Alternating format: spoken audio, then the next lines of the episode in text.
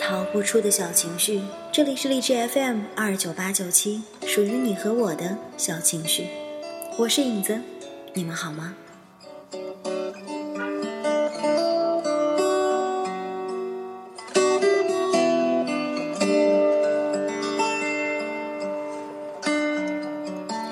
每次节目开始都是这样一句开场白，正如我们生命当中可能每一天都是二十四个小时一样。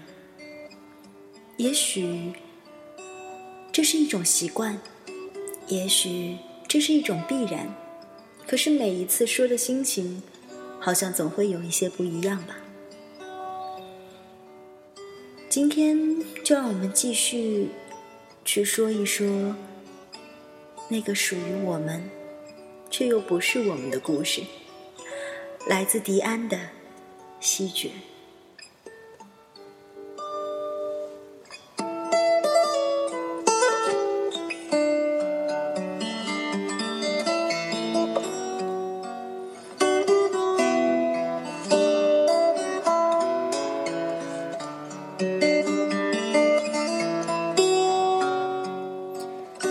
那是我们大家的禁忌，我是说十年前的那件事情。事隔了这么久，我依然清晰的记得那段时间，大人回避着我们，神情紧张而复杂的谈话。依然记得半夜醒来，隔着门缝看到客厅里透出来的灯光，大人们个个正襟危坐，夜再深，也没有散的迹象。当时的小沈翻来覆去的一句话。三哥，三嫂，你们对我的好，我一辈子记。但是，我要离婚。还有那个时候不时被我偷听到的代表羞耻和罪恶的名字，唐若琳。没错的，我自己都没有想到我对这个名字的印象会那么深。没有谁知道到底是怎么开始的。或者最初，那无非是一个优秀的语文老师对一个作文很好的学生的偏爱。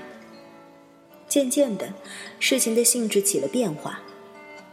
郑东尼说，那个叫做唐若琳的女孩子是一个瘦小、苍白、性格孤僻，来自一个破碎的家庭，在同学里人缘不好。当然了。若他能像郑东尼那样从小到大被一群男生追着捧着，他自然不会稀罕一个欣赏他的语文老师停留在他身上的关注的目光。可是偏偏，他就是掉进去了。我确信事实的真相绝对不像外界传闻的，男老师引诱无知少女那么猥琐的版本，也不会是三叔三婶认为的。小叔只是因为跟小沈感情一直不好，所以一直，所以一时犯错了。人们总是愿意为身边发生的事情寻找各种各样复杂的理由，却又往往忽略了那种最简单的可能性。若是抛开老师和学生这种尴尬的身份，一个二十八岁的热情天真的男人和一个十七岁的敏感早熟的女孩子之间。为什么不可能产生一点真正的感情呢？热情和天真，或者说，因为天真，所以热情，是我们家的大人共同的特质。大伯、我爸爸，还有小叔，可能只有三叔是个例外。他们秉性如此。然后就像块吸铁石那样，在不知不觉当中吸引人海里和他们同样天真的女人。天真，其实不是一个褒义词吧？我想，因为在很多时候，它可以像自然灾害那样，借着一股原始的、戏剧化的、生冷不忌的力量，轻易的毁灭一个人。我想，小叔最终还是意识到了这个。所以在身败名裂之后，他选择了收敛。或许也不能说是选择吧。人其实没有多少自我选择的余地。我清楚的记得，在整件事情告一段落之后，曾经的小沈搬回了自己的娘家，因为小叔又重新变回了单身，所以学校收回了分给他的那套公寓房。于是他搬进了学校当时提供给单身青年老师的宿舍，五十年代建造的房子，阴暗的楼道里一股刺鼻的腐朽的味道经久不散。我去帮着小叔搬家，十几岁。正值青春期的男孩子其实非常高兴能帮大人们做一些体力活，因为这可以证明他已经长大了。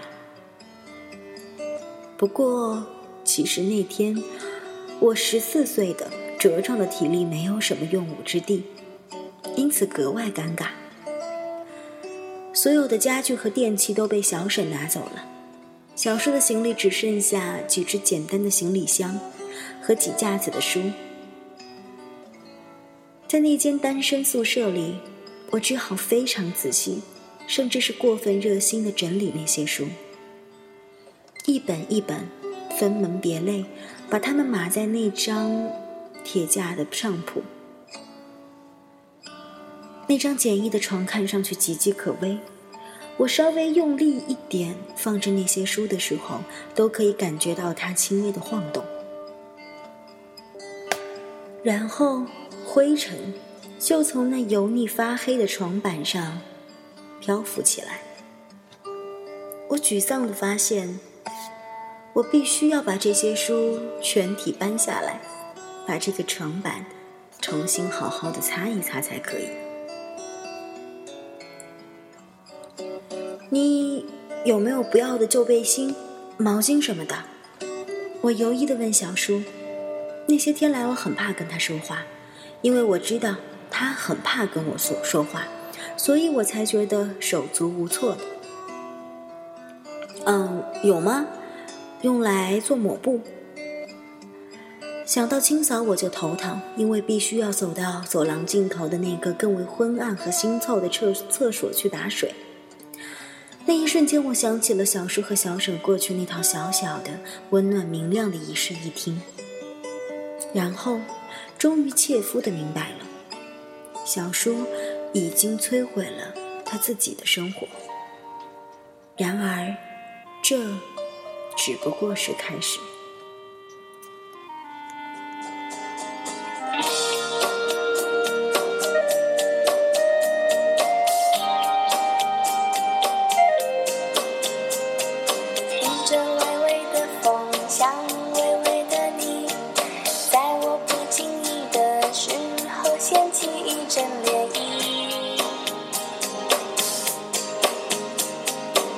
声凉凉的雨，像凉凉的你。偶尔捎来消息，将我整天灼热的心。